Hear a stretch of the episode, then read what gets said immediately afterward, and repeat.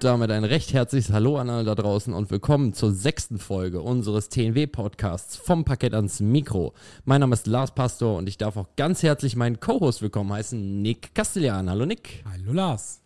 Ja, wir sind immer noch im Dancecomp-Modus. Äh, der ist immer noch aktiv. Heute ist Samstag von der Dancecomp und das World Open Latein hat auch schon angefangen. Unten tanzen die Paare gerade, glaube ich, in Jive, was ich gehört habe. Also die sind schon alle am Schwitzen. Und ihr wisst ja das Ergebnis auf jeden Fall. Bitte nicht spoilern, denn wir wollen das Finale heute Abend natürlich auch noch sehen. Also das äh, bitte für euch behalten. Wir wollen die Spannung hier trotz äh, Dancecomp, äh, dass wir ein bisschen im Voraus produzieren, hochhalten. Und deswegen haben wir auch ganz spezielle Gäste für euch hier beim vom Parkett ans Mikrofon Podcast. Sie sind deutsche Meister in den Standardtänzen und die Drittplatzierten der letzten Weltmeisterschaft Standard in Rimini. Begrüßt bitte mit uns zusammen aus Stuttgart Violetta und Thomas Feinsiel. Hallo. Hallo. Hallo, hallo, hallo. So, it's very nice to welcome you to our small uh, indie project. yeah, it's great. It's, yeah. it's an amazing opportunity for us because we always wanted to do a podcast. Oh, so you, oh, you having us. Wow. So you took uh, advantage already of one of our questions, which is uh, what is one of your bucket list points. So this was on your bucket list. You wanted to do a podcast. So yes, now you need to think about something new because we will have this question later. okay, we can improvise. yeah, just improvise. it exactly. Have it already a little bit back in your mind. We will come back to this later. Yeah. So our uh, podcast is mostly or is just about the our guests which we have on the show. So it's about you. And we want and the people listening of course want to know how did you come to dancing? How is it uh, in in uh, in your youth probably? How was the first contact with dancing? I see signs uh, right and left. Who shall start? Let Tomas start. My my story is more complicated. Yeah actually uh, I started to dance because I should get out of horrors, and um, I had a very unsuccessful concert where I just ruined everything. And my teacher of singing advised me to go to dancing. So I said, okay, this will be my um, next adventure. I should go now dance instead of sing. And uh, it was once I was four years old. So in, with four years, you started to dance. Yes. That's that's early. yes, I mean, I mean his career of singer already finished at four. Yeah. So I, yeah. I stopped at four to sing and started to dance. Okay, that's that's early for both things, I guess. yes. And then you uh, you did uh, you danced directly competitive dancing with four years, or it was it was kindergarten. So I just you know started with some kind of uh, I don't know funny dancing like polka or something, cha-cha. And then from seven, I started to compete. Okay, so seven. Seven, yeah. It's still early. Yeah, still early. And then you uh, dance through all the normal classes. Yes, like uh, normal classes, four dances, then six dances, then eight dances, then ten dances. Uh, this we don't have in Germany. The the this uh, no, we have actually six nah eight dances we don't have. Six dances also not now really is you had you had it like a like a co competition where it was six dances yeah? So yes, all like, judged together. Uh, yes like you dance uh, three dances of uh, standard three dances of latin and, and it was a combined uh, result. Yes yeah yes. so this we don't have in germany. We just have 10 dance from youth or from junior category. We don't even have this Oh, yeah. oh, yeah. don't be sorry. It's not our decision. well, maybe it would be an idea to integrate. Yeah. Um, okay. So, uh, and who who brought you to to dance in the end? Myself, because I said they said that I cannot sing anymore because I don't know the words, and it it made sense. So I said, then I want to dance. Bring me to the dance. But you did not see like dancing. You just said like I want to dance. Yeah, I just want okay. to dance okay. because in that concert which I ruined, uh, I start to dance instead ah, of singing. Okay. instead of singing, so every okay, you know it's like a chorus of boys. Everyone is standing yeah. and singing something, and uh, I'm just spreading everyone and going in the middle and starting to dance. Okay, so. okay, understand. And then you said, I want to continue this. And, yes, yeah, uh, what I already started, it have to be. and it was uh, in Lithuania, yes? Yes, it Yes, was in okay. Lithuania. In Lithuania. Okay, and Violetta, now comes your complicated story. Yeah, my story of dancing. Um, so I also started to dance at four, but it was my kind of wish uh, because my parents wanted to do me ballet, so I did ballet. I started also going to English lessons because my parents wanted me also to speak. You know, like all the parents, uh, you want to speak ten languages, uh, best at school, best in sports. So they put me in the ballet classes and I did some gymnastics also to just you know for it's better for health. they thought. So then I made English, and then I said, okay, but what can I do for myself? I would like to dance, and then my father said, okay, I also want you to to play piano. So let's do like this: you play piano, and then you can go uh, to ballroom dancing. So I was okay. So I had all of these things on top of the dancing, but the dancing was the only thing that I really wanted. So at four, I started to dance, and uh, yeah, like Tomas said, also till seven years old is nothing professional. You just go with the kids to some competitions, you dance one dance. There is no hairstyle or something, so you just you know going hanging out. So, but uh, I really enjoyed it. From all the activities that I did, the dancing was the only thing that I really liked. And I'm so happy that at the age of 14, I stopped my ballet career because I already was too tall. So I also finished my piano career. So I was just free, you know, to continue to dance. Yeah, and then uh, you both did uh, both categories of dancing, yeah? Yeah, So yeah. Latin and ballroom. So how was your Latin career? Uh, Mine was definitely better than standard until the- I met Tomas. ah, okay, so, so I just want to say, then I want to see something now. If you said it's still Yes, better now. I'm so happy that it's podcast. There is no video.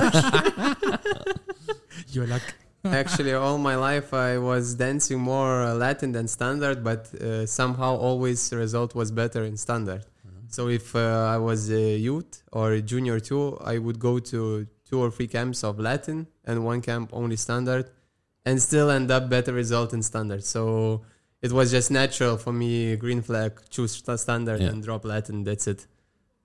I also think it because, first of all, he was born in Lithuania, which is mostly uh, standard co- country. So there is no so many Latin teachers, Latin camps. Everybody do standard there, and most of the time, uh, people are very tall. So these are two factors that was Lithuania and very tall. Yeah. So I think it was built like this. yeah, it's true actually. When I think about it, but Yeah. interesting. But that it's that is because of this that it's a ballroom country.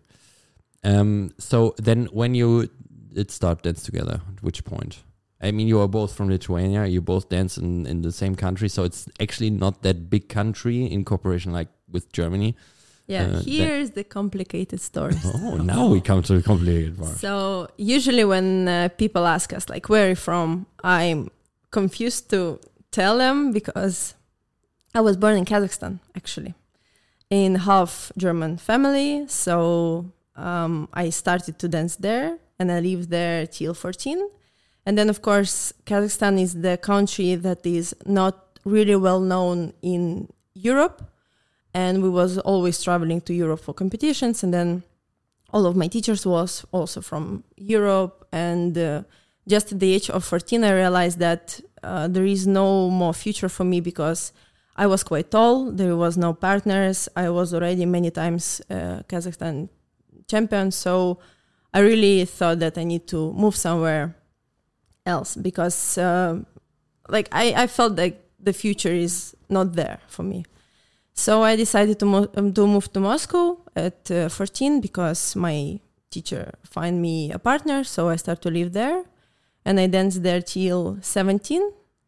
And then uh, Tomas, um, it was actually like this. Some guy called me in Facebook, which I ignored. Like, who, who are you? Why are you calling me? Very strange. So I declined the call, and then I got the message from him like, "Hey, how are you? I would like to." Maybe try to make a couple with you. And i was like uh, very confused. I had the partner. So why why you think that i'm searching for somebody else? And i said you know i already have a partner. So thank you thank you and good luck. And uh, then, and then he wrote, "But do you want to be successful?" and then he called again. and actually this this was a uh, interesting uh, twist because actually I know I knew that she has a partner and uh, I knew what kind of uh, partnership she is in. And I knew that she's a very good dancer uh, because one of our known friends dancers advised me to contact her because it can be very very good fit for me and we can be a very good couple. So I was searching for a dance partner already for like two months, and I found out about Violetta, and I thought, okay, uh, this is a, this is my job to to find a partner that really is the best for me. So I just tried. I say, okay, if if if she wants to try, it's up to her. If she don't, okay, I, I at least I I tried. So I started to text. She didn't reply. I started to call because I understand that, okay, I see that uh, it really can be a good couple. I should do everything. So after calling one time, second time, she replied that she's not interested. And she has a partner and uh, she answered very polite. I, I understood. But I, deep inside, I thought, okay, this is not the end. Because after that message, I stopped searching for a lady. Like I, I just stopped my uh, searches and uh, waited for something. I don't know what. And after two weeks, he actually wrote me like, you know, thank you very much for your reply, but life is unexpected. And I was like, wow, the audacity of him to write me. Okay, anyway, Audacity of like- that guy. and after two weeks, Audacity worked out because she uh, wrote yeah, me. yeah, I wrote him back because I started to have a not very good relationship with, with my previous partner. In these two weeks, Yes, and um, suddenly. I mean, it was nothing is perfect in Yeah. every couple, but uh, in these two weeks, like a lot of events happened, so I was like, okay, you know, maybe there was, this was a fate or something. So okay, I will try. I just wrote him, and I wrote him like, do you search? Still searching for somebody? And you're like, ka-ching! yes, finally. Just waited for you. Yes, yes, it was true. Actually, I was waiting for her, and uh, we organized a tryout uh, once we was when she was traveling in Europe and having competition, and then that's it. Yeah, I came to Lithuania, to Vilnius. Um, we met at the airport. It was very awkward because I can imagine. because we never met, but he was part like he was partly writing me in English, but then something in Russian. So I don't know. Does the, do, do you speak Russian or what? He said, yeah, you know, I learned from some TV shows. I said, okay, Lithuania was also Soviet Union, so probably his parents speak Russian. And when I arrived and I heard he's Russian, I said, no, let's speak English. because the thing was that he was learning Russian from the comedy show, which was very like, nobody speak like this. Like a slang. yeah, a slang, yeah. and I was like, you know, no, better. so instead of in cool, I sound stupid, but it was funny, kind of funny. but uh, you tried. I mean, I So- didn't know Lithuanian, so But you you communicated at that point in English, and then the Yes. first time just English, English, English, yes, and yes. then And who then- learned? Oh, I mean, it was also very complex because um, I was 17. I was nearly turning 18, so I supposed to go to university, and I already was in university in Moscow, so I needed to, you know, um, how to say, to reapply to some other universities in Europe in order to get um, permit, um, residence permit. This document. Yeah, permission. Yeah. Yeah, yeah. And uh, yeah, just thought that the only opportunity for me to get this document is to go to Lithuanian university. So I had like six months to spare, and I was just, uh, I don't know, I was speaking with him Russian. He was replying to me in Lithuanian. The thing that I didn't understand, I asked him in English. And also, our teachers speak with us like part Lithuanian, part English. So I learned for, I don't know, maybe a few months already I started to speak Lithuanian and then I got to university. And he, because he was talking with me all the time, he learned Russian Yeah. perfectly. Like he can write, he can speak, and because I already have some kind of basics from school and from TV shows. So uh, one of our friend dancer said, "Now speak with him only Russian." So in this way, I was forced to to learn Russian, and it was a very good thing. I it easing our communication together. And then because Violetta has like a difficult part in uh, university and she had to learn, she learned Yeah. very fast also. So we speak together when I speak Lithuanian all the time. Um, my Russian gone very bad because I only speak with my mom and my uh, like my, my family. And uh, yeah, I speak Lithuanian now better than Russian. Better I than think. Russian. and Tomas speak perfectly also Russian. So yeah. But you communicate in Lithuanian. Yes. And German, of course, yeah. Yes, of course. Do not forget Of course. the Yeah. German. Guten Morgen every day. You said it already that you had a, um, a German part in your family. yes. Tell us something about that. yes, my mom is German. So the thing was that after the Second World War, um, my relatives moved to Kazakhstan because they was uh, like uh, German refugees, so they um, came to Soviet Union to the part which was Kazakhstan. And my father is uh, half Ukrainian, half Russian because his family came from Ukraine to also to Kazakhstan to help with some, you know, scientific stuff. So yeah, in the end, my family, all of them, was born in German, Germany, and uh, in 1990. I think, or 1993, my family wanted to go back to Germany because my mom had all the relatives there. But then, you know, my father already started to work there. My older brother had already started school. So they decided, you know, let's just live there. And then uh, once I moved to Moscow, they already were thinking about uh, to maybe move back to Germany because my mom really uh, wanted to come back uh, because all her family even didn't speak Russian fully. So he had she had like a very big cultural thing with her family. So she thought maybe I get a passport and I come back. And at the time, I also got a passport because I'm her daughter. So my whole family moved to Germany. I also got a passport. And then when we was representing Lithuania, we just decided to represent Germany because our teachers said to us it's a very good country to represent. And we said, yes, let's do it. And that was it. You had the passport already, so it was no problem. no? Yes, yes. Yeah. So, so your, your family is still living in Germany? Yes, they live in Germany. I also have a lot of aunts and uncles somewhere, but they are all across Germany. So I don't know where they are, but yeah, I have. Whole family. Yeah. That's also nice. Um, is there are do you have some some goals? Of course, you you are very close uh, to the top of the dancing uh, standard world right now. Are there any goals you have? Except, I guess you will want to become world champion when you are already third. It's it's Yes. it's, it's close but still far away. Yeah. Yeah. Um, are there any other goals you want to achieve in your dancing career, or maybe even after you stop dancing in some distant future? Are there any goals you have to uh, go like into a federation, maybe to have a um, uh, um, a- yeah. an office? I don't know how to call it in English. Okay. Yes. Um, yeah, we have a, a lot of goals, um, both in dancing and both in our family life and also in our future life. But I would say for now, like the clear future is, of course, to become world champions. Yeah, title. Yeah, to get the title. Um, how many, how much the future will show us, but we will do our best to just got it at least one time and then uh, of course we would like to you know there are some for every dancer there are some goals that you would like to achieve.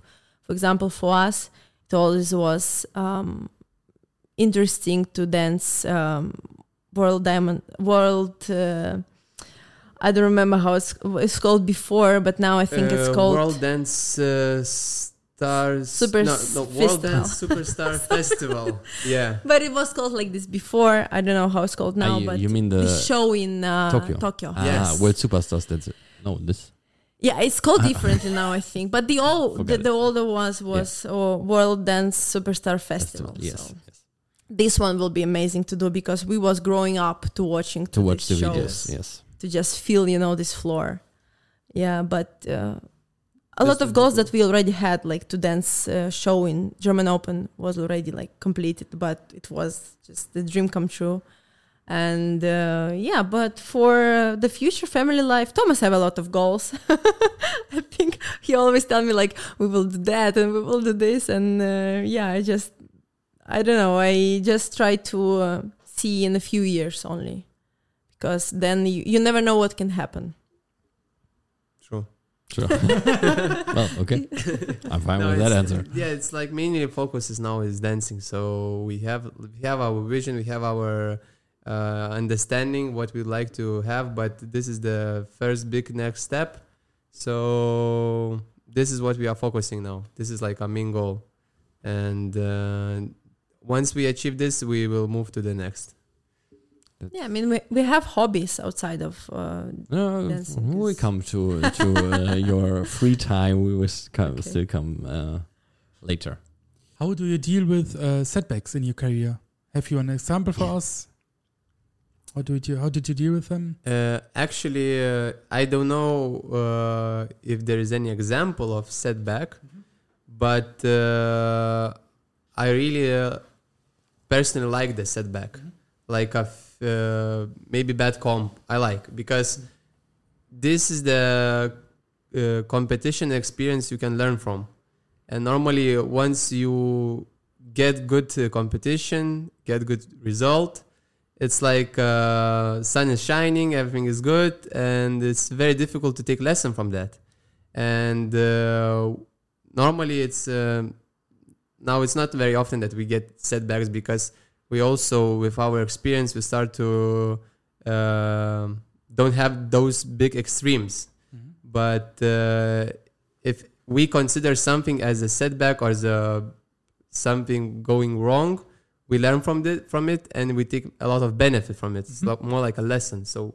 Very good. it, I don't even think that there are setbacks like Mhm. that you really call it that because um, especially in sports and art it's always like a learning process. And uh, if you are was i don't know drawing for 10 years and uh, every year your painting is uh, become better and better it doesn't mean that the last year painting was already worse than this one. It's just different.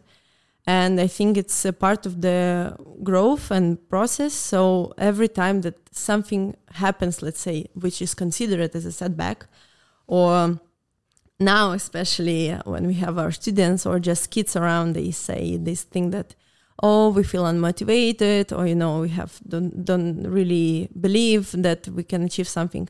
I think especially for us our childhood was very very different but also very alike because we was grown as uh, people who never give up and if it's you know what doesn't kill you makes you stronger this kind of uh, thing so for us we never had setbacks. We had like this um, more of the appetite you know more you become more even hungry.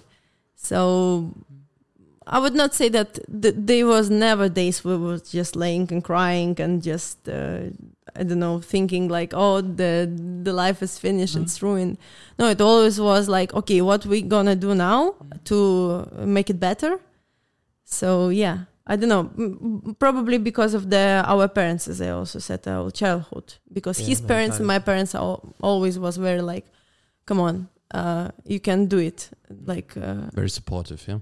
yeah and also very um, let's say um so this is the thing uh, all the time i was asked like you was um my father was um olympic also athlete in uh, you know wrestler so i was always asked like and i have german mama so you know it's very good uh, combination so they was always asking me like yes but why you don't do it better than the other kid or the other kid and um, maybe in some part it was sometimes I was feeling like I want this setback and feeling of uh, sadness and pityness to myself. But this is, I think, what really brought us forward because his parents al- always also was the same. Like, come on, you can do better. You, you need to be the best. If you finish something, you need to.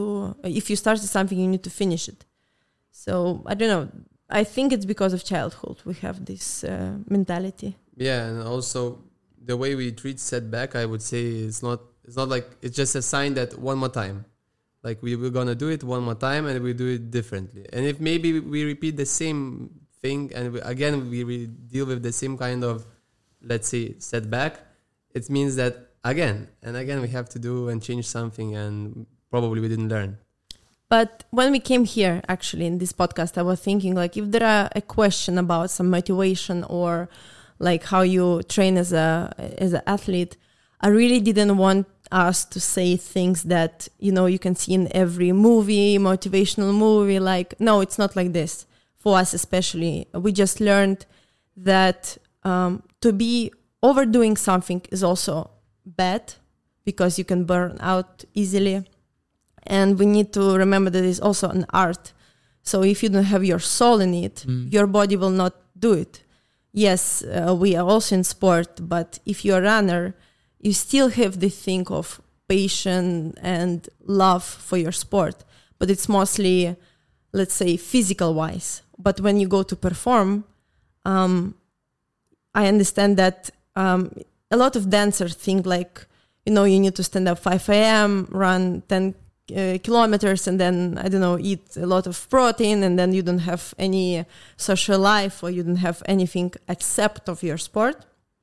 I think uh, this is what i really wanted to say and answer to this question that if you have maybe the moments in life when you feel like something is not going forward maybe you don't need to push it anymore so much. Maybe you need to take a rest or maybe something in your head is not correct. So it's a lot of recipes how to move forward. Just i wanted to say it just for listeners who i don't know on their career or the uh, teachers or, or somebody who's have something with sport that uh, it's not like in the movie that you wake up and you do it every day no matter what. No it's not like this. And i think it's um, for somebody it works for somebody it doesn't. So for us we never pushed ourselves in terms of um, how to say to to bring the burnout to you but we pushed ourselves in terms of uh, motivation and Mhm. what we can do better. Maybe even the rest will make it better.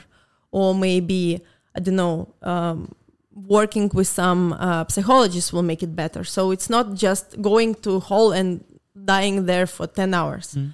Uh, especially if you're on the level where you have like a you know this higher result but it's not you're not beginner anymore but you are somewhere already 10 plus years in your career. So this is what i really wanted to say that it's not really like you know you go you you kill yourself in the hole and everything will happen. No. Yeah, it's it's um, a lot of parts extra except the the the, the training in the hall. yeah. Mean, yeah. The the diet, the physical exercises, the mental preparation, and everything is counting, especially on your level, um, which is very very high on to get the last percent out of it. Uh, Yeah. It's just not enough. Ten hours in the hall, and it's also not good. Just ten hours in the Yes, hall, Uh, you totally. will just burn out as fast as, as you can see. Yes, so we are at a point in our show where we come to a questionnaire. So we have um, a questionnaire which contains 10 questions, um, which we ask all our guests. So there are the same questions for everyone. And it's the first time we do it in English, so we see uh, how it how it goes. The first, uh, there are five questions, uh, which contain a little bit about dancing. Five, which actually don't have to do with dancing at all. Some of you, uh, some of these questions you answered already, so thank you for that. we just skip them. no, it doesn't it doesn't matter. But this uh, this what you said uh, just before was a perfect example for one of the questions. Um, so, but it's it's okay. It's very was very good to hear for everybody listening. so the first question, very easy one, is coffee or tea.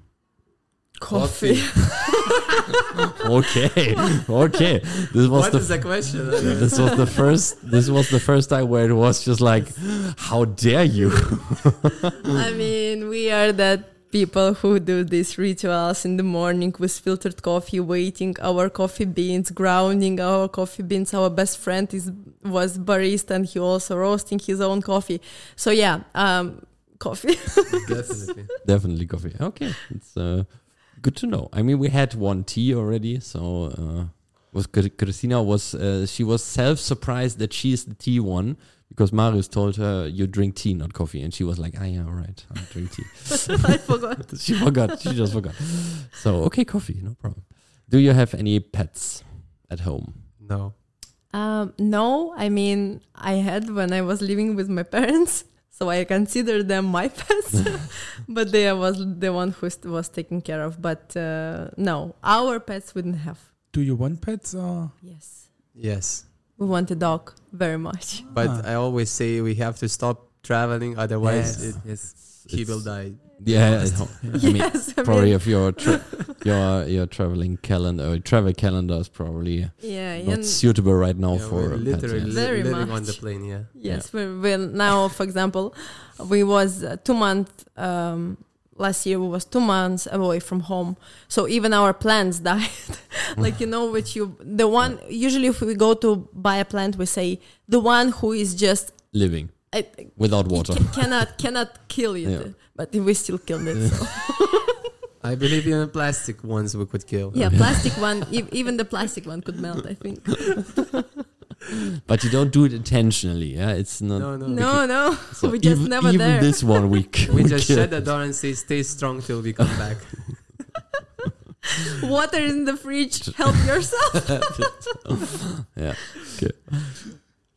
Um, have you a day without dancing, or what do you day? Um, uh, what do you do on a day when you don't dance, or is there uh, a day in your week where you didn't dance? Where you- Yeah, I mean, you mean the one that we're not traveling or the day before com? I- yeah, the, the, the day out. the yes. day out This is the day off yeah, in the plane.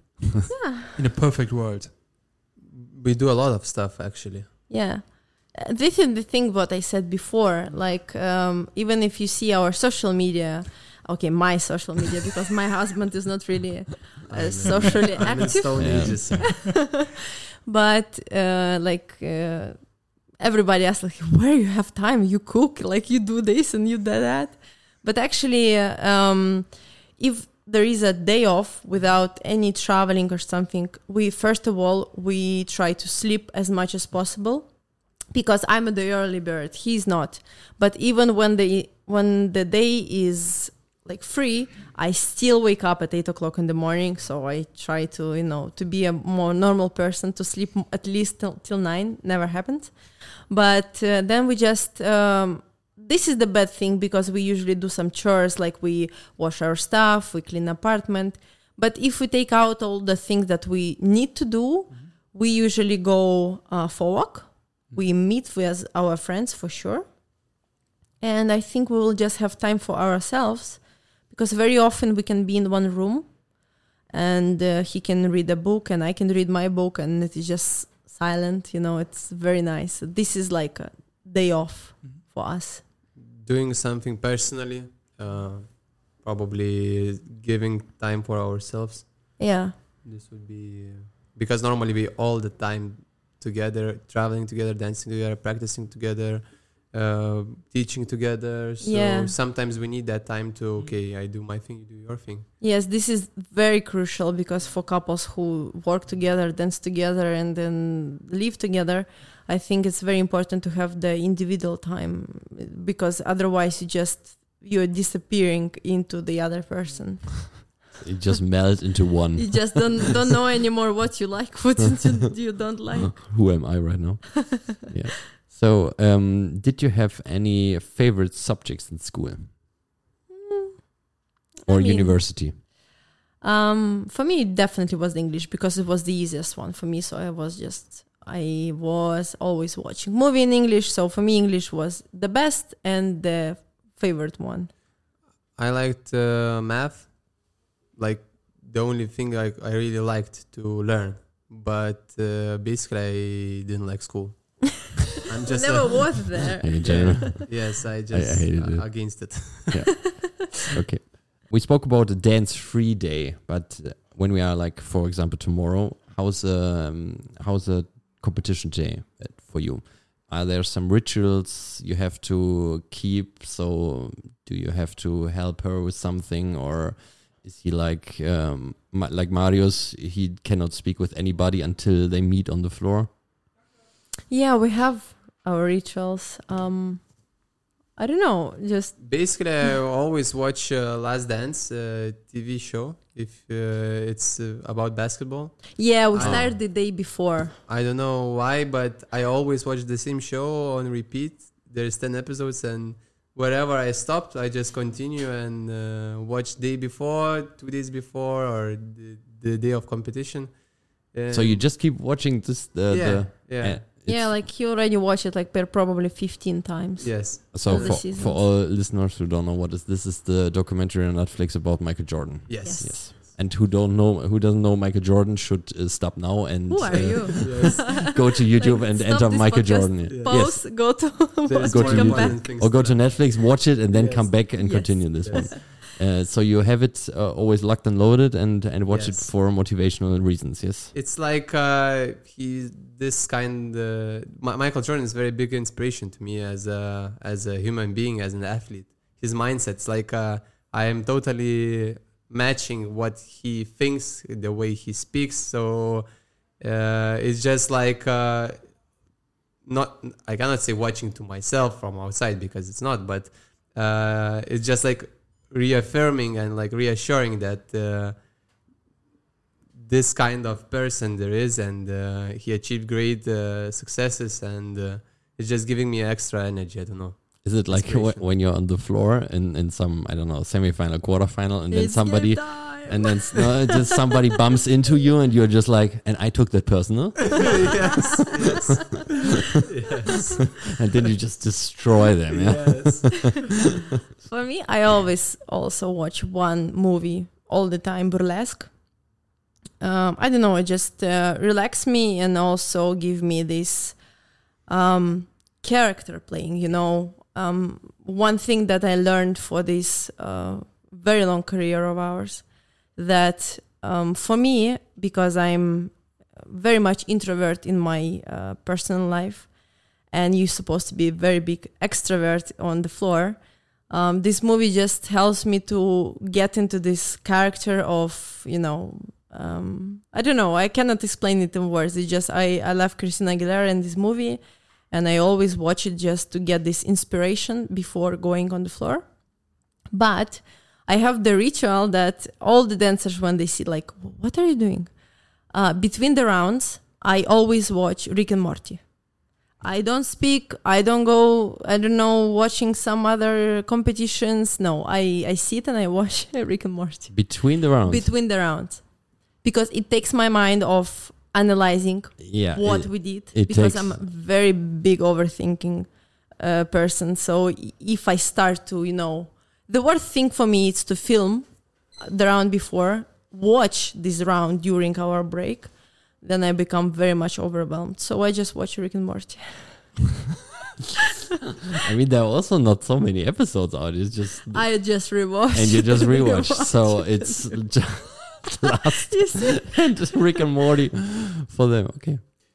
Rick and Morty and Last Dance. I have to settle. I have to settle for that. I never heard this. is unbelievable. But it's really, it's really interesting that how everybody is just um, taking some things for themselves and say, "This is how I function the best," and nobody can tell you that is wrong because uh, your your uh, your career and your results and your dancing are speaking for themselves. And so, uh, whoever wants to watch some Netflix uh, episodes between the rounds, nobody can tell you it's wrong because obviously we see on, on Tomas Violetta it's working. I mean, maybe it's the secret also. Maybe, and but who it's knows? just uh, there is no wrong, there is no right. I think Yes, in the, yes. the personal uh, Yeah. preparation. So just don't let yourself uh, get put in a box and uh, from somebody else uh, said how you have to prepare and how to have uh, mental preparation for yourself. If you want to watch uh, Last Dance 15 times before or in, in general 15 times, then feel free. yeah, I mean, it's very motivational um, um, series for sure. I watched it also. With Rick and Morty, I'm not so sure if it's the especially for our junior fans, I for, mean. for our junior uh, dancers, maybe it's not the best motivational serial on Netflix, yes, there is. yes. but it's Little kids, if you're watching, this is not for motivation. This is only Yes. for my it is a mental cartoon. health. It is a cartoon, but please uh, be advised, it's not. Yes. fr- I think it's 16 plus. 16 plus. Yes, please be advised. Also, parents, don't show uh, your kids before a competition Rick and Morty Yes, because Violetta Fainsil is watching it. I mean now I feel like a bad influence on No, people. it's super. It's it's un- it's very very interesting. Uh, it's it's really good, and that you both have the the show which you watch. yeah So this is also that. Uh, I only now actually realize that we both have the same show to watch. Just he do it before the comp, I do it during the comp. So it's never was like we're never sitting together watching something. but so, yeah. but when he's watching Last Dance, what are you doing then? Uh, usually the day before the comp, I cannot meet with any people. I need to Except today. Sorry about that. no, no, no. Um, I mean, um, I mean people who are like shopping malls competitions when there are a lot of energy from other people who I don't know or maybe who is watching you, and uh, I stay at home. I mean, hotel or an apartment, and I just uh, usually what I do is I very very slowly preparing for my comp. I wash my makeup brushes. This is actually the ritual that I always do by myself. I always do my makeup by myself, no matter like how much there are artists who can do it better. I still do it myself. It's just a kind of relaxation, relaxation for me. I put my Rick and Morty on the bed. I do my makeup and I feel more relaxed, like I have something under control. And uh, but the day before is just you know like you prepare the dress, you go to the shop just to buy some groceries. But if he's laying on the bed and watching the show, probably I'm uh, in some other room reading or washing my makeup brushes. That's it. Nothing special. Okay, and Tomas, when she's watching uh, Rick and Morty between the rounds, what are you doing at this point? Normally, I I do nothing, but really nothing. Like uh, I try to sit and uh, relax, like uh, breathe, maybe do some breathing exercise, maybe uh, go for for a food or to prepare uh, some drinks for the next round. So basically, just uh, Prepare some drink. yeah, yeah. some cocktails, you know, that was Cosmopolitan. cosmopolitan for the final. Some long drinks. Yeah. Champagne is cold already. Yeah, yes. No, no, magnesium.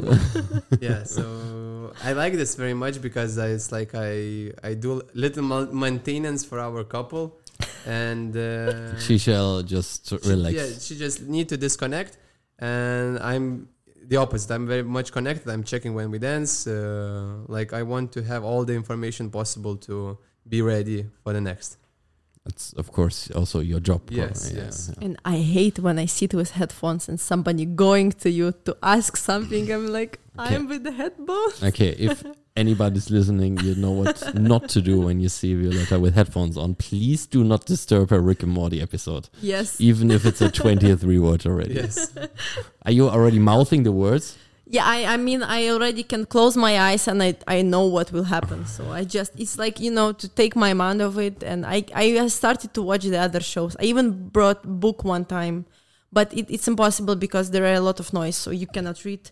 And the other episodes, if if there are a, an another TV show, I really need to watch too much interested in, you know, like you really need to focus. But with Rick and Morty, it's easy. You already know what happens, so Yeah, yeah. it will be not disappointment. yeah, uh, it's it's really interesting. I mean, I could uh, talk now for one hour more about these two shows. I believe it. I'm really interested.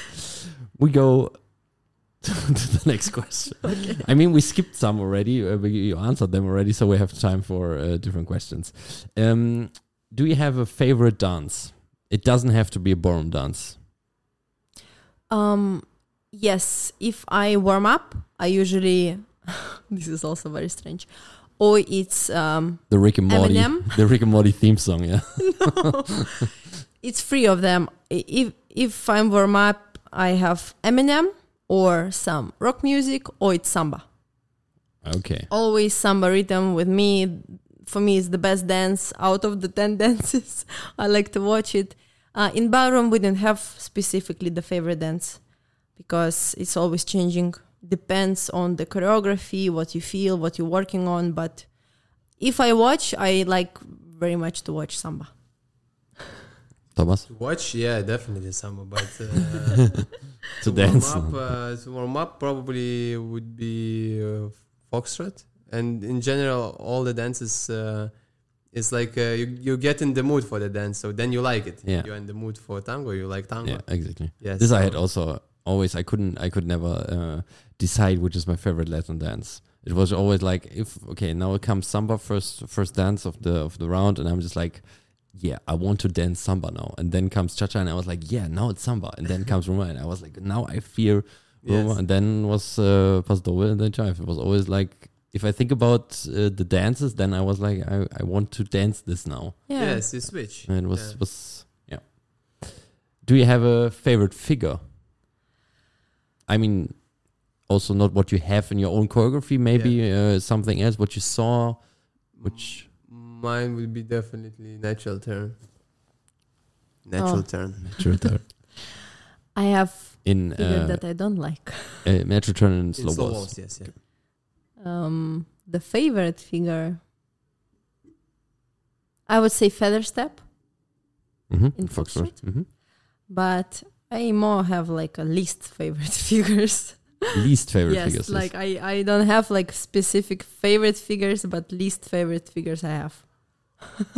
Do you want to share one with us? Yeah, I can like yeah, yeah. do uh, do maybe one counter check, like in tango. yes, I, I, in any dance. Or yeah, okay. in any just counter I check in just general. Yeah. don't get it. I just there are so many ways to dance it, but yeah. Okay, but we don't want to go in this non-favorite figure. But a special favorite figure you don't have. It's it's also situational. Yeah. Yeah, let's say the best of them for me it's feather step and but Ah, okay. n- mostly all of them are the same. And feather step probably you trained also very often already in your life. Yes. Every day. Yeah. It's, and it's very difficult to master still. Yes. Yes. So, um, what you wished you would have known in the beginning of your career, what you know now. Oh, Amazing question. this Thank you very good. much. Just it's maybe a tip also for our under 16 dancers. Yes. Very good. Um Need to think about this one actually. We have time. Okay. Uh, I would say that when I started to dance, I wanted to win. Doesn't matter what. But um, for me, it looked like the result was very important. Uh, now I realize that no matter which result would we have in our life, we will still continue to dance. We will still continue to practice.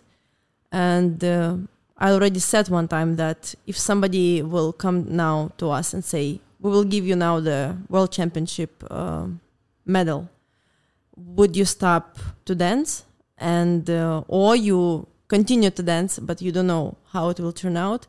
I would choose the second version, and uh, probably to all the people who are now in this age of, you know, youth, when the, the school becoming more difficult, maybe university is already starting and they, they don't know to continue to dance or know what will happen. Of course, result is very important in our um, sport, like in any sport. But I would say that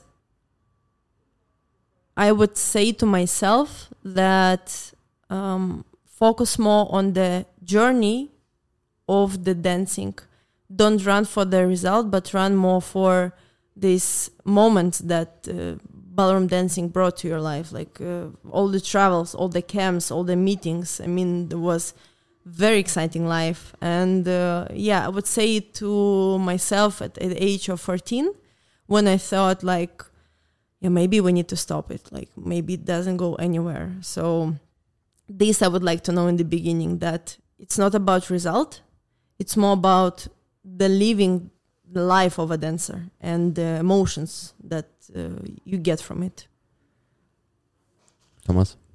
I would say uh, it's more like an advice that um, don't uh, be afraid of mistake because once I was young, uh, not that I'm very old now, but once I was a junior or youth, I was always afraid to make a mistake because this is how the lesson is built. You have to correct, you have to make it right, you have to make it perfect, and uh, perfect do not exist. So, and I'm as a person and also Violetta, we are perfectionists. So it's like for us, it's uh, it's hell to make a mistake, and for yeah. for me it was uh, I cannot make mistakes, and it was my biggest uh, um, how to say stop uh, for development, and uh, so I would advise that uh, strive for mistake uh, make the mistake and then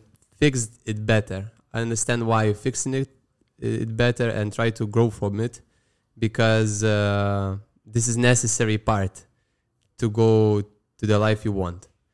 And uh, I was quite uh, young once I was obsessed with dancing, with a whole dance world, the dance life, this travels. So this was never an issue. Uh, but I would say also uh, another advice would be that uh, to live in it and uh, not to search for like a, a final end, uh, but like Violetta say, enjoy more the process to it. Yeah, we have a lot of students, or we see a lot of kids dancing who just somehow f- only focusing in winning something. Even I think when we are was focusing on the win, for us it was on the winning dancing. Like it's better for me to dance good and be second than to dance not good and be first. And um, but now I see it's majority of kids thinking like, okay, a result is not coming, let's stop it. Yeah. But uh, th- this is not about the result. It's more about you dance because you like it. And um, I would say to the people who are um, 16, 14, the, the, the age where you already start to be mostly adult, you still start to analyze yourself. Uh, watch into the history of dancing first because you would love it because it's filled with the like now it's the top of the iceberg what we have now in uh, our federation and also in our couples but before all these champions and all this changing of the rules and figures and development it's very interesting so just look up the history and probably you will find the second love not just in result So this brings us to a good point because you just said it. Uh, did you have uh, when you grow when you were growing up or going in this age? Uh, did you had any dancers where you, which to which you were looking or to who you were looking up? this is so strange because we had our teachers when we were small uh, Mirko and Edita uh, Edita Gozzoli Yeah. and Mirko Gozzoli um, I mean I will start because uh, Tomas is more com- complex I think his story I just had in my uh, closet two photos one photo of Arunas and Edita and one photo of Mirko and Alessia and I always thought I would like to see them together. And once they start to dance together, I was like, yes, finally, I want to see them live. I never saw them live. I only was watching them by videos. And the first time when I saw them live, it was when we uh, was having a tryout at 17. So they are still are, still in the lesson when they dance. I think to myself, how did I end up here? And how amazing they are as a people and also as a dancer. So this is for me our two most uh, inspiring models in dancing. Yeah, this is uh, also mine idols, uh, Mirko and Edita, and uh, it just was like uh, once I was youth, I was always thinking I would like to live a life of a top dancer. And once I came to the camp where I saw Mirko and Edita first as a couple, and once I saw them there, I understood that I would like to live a life uh, like theirs. It's like uh, it's it's just amazing. And to be close to them would be a very very good uh, opportunity. And after two or three years we we became their students. So it's like a dream come true He Uh, also had some inspiration from Jackson all the time, and I, I heard also from his mom, like he was dancing when he was Ah, small to Jackson. but yeah, this it is doesn't this- relate from the dancing, yes but yes not uh, our world but the No, jackson but- was very very big inspiration i think to many dancers but for me it was like uh, You mean Michael Jackson? michael Yes. jackson yeah it was like a very uh, very big figure which gave me a love to dance a Yeah, joy to dance Yeah, yeah, it's, it's copying and listening music Yeah. was really inspirational dancer. Yeah. That's for sure. Yeah. Uh, yeah, I had some more questions, but uh, they took it away from me. Okay, thank you. so one question was uh, is there a reason why you would stop dancing so you answered this thank you very much uh, and we have the bucket list question which you also an- answered already but i said already to you that you need to think about something else. Is there something else on your bucket list? Bucket list, you mean in our career or in Oh, our life? Whatever you want. Oh, just uh, Just one thing. the top the top thing on your bucket list choose. right now. Except maybe becoming world champion. Mm. so next next one. I mean to dance in Tokyo. This show, Yeah. I would Okay. say yes, because it's let's say it's um it's very possible in the future to achieve. It's not Yes. like you know travel somewhere sometime. So it's very close goal to us, and uh, yeah, to dance the show in Tokyo. I mean, this Maybe year one we day. already will dance in Tokyo in the other festival. So, you know, maybe next year or one, One, day. little step, a little bit closer, maybe. Yes, Yeah. for sure. You're You already know. You're already in the right city. So this you Yes, can, yes, you can check exactly. already. so half is already done. We just need to do the other thing.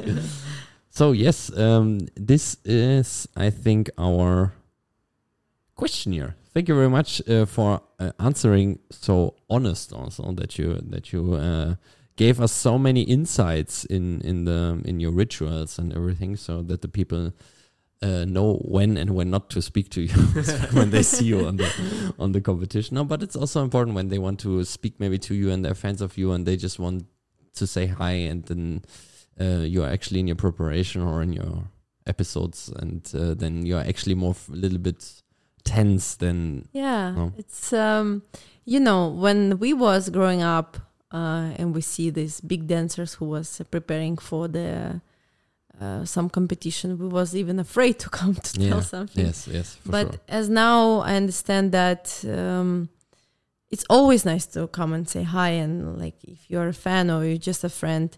Um, it's just you know it's nothing personal if you see us. For me for example a lot of people say she never say hi. I have very bad vision like very bad and i just don't see people. Okay. And when they pass me i'm just i, I don't have a clue who, who was it. So yeah but i think it's nothing personal. It's just you so much inside of yourself then you cannot just be present uh, in one second yeah but if you want to say hi it's always possible it's always okay possible. Yeah. so if she doesn't recognize you, that's just not just she's she's not a rude person. It's Yeah, it's not uh, intentional. 3 p.m. and 5 p.m. You can come. Book appointment and then please go to my secretary uh, Tomas and, ma- and say you are here, and then I just gladly take you in my office. yes, thank you very much that you came uh, to our podcast and that you did this interview uh, with us. was very nice, very insightful, and um, a very good information for all our young listeners, especially uh, to get to a better level of dancing. That's for sure. Thank, you very much. for having us Thank you.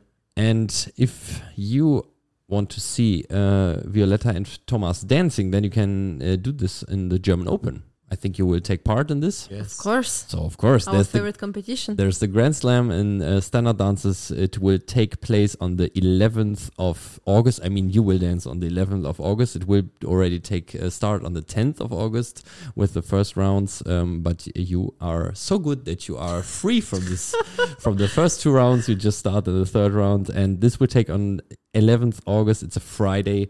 If you want to come and see them, then just buy a ticket and watch them and cheer to them because they are really great and really nice people and really great dancers and they will achieve very good results for our nice German country. thank you very much Thank you. Thank you. And of course, Marius Christina will also dance there. They are on 12th of August on the Grand Slam Latin. And you can also see uh, many, many different competitions on the German Open Championship. Uh, I think there's each class represented. And first time also this year, solo competitions for um, girls and boys. So this is also a premiere. We will have also tomorrow here on the Dancecom premiere of solo dances, uh, which is also a great thing. What do you think about Nice. this? So this is solo, the solo part. It's I think it's very good because especially when you're searching for a partner, you already start to lose uh, any faith that you will compete again. This gives you at least experience and uh, you know this feeling of com- competitive dancing. I think that as many people as dancing is better, just better for everything. Yeah, And you give just the chance to everybody to, Yes. to dance, and even on German Open. So you Yeah. can say, even I don't have a partner, uh, I dance German Open. So Yes. it's also something. It's very nice. Yes. Then we have done, and uh, I wish you good luck tomorrow. Thank you. Best of Thank luck, you. and um, then all to all out uh, our listeners have a great rest of your day and enjoy the German Open, hopefully. And then we will see us next time in our podcast from Parkett ans Mikro. Goodbye and bye bye to you. Bye bye.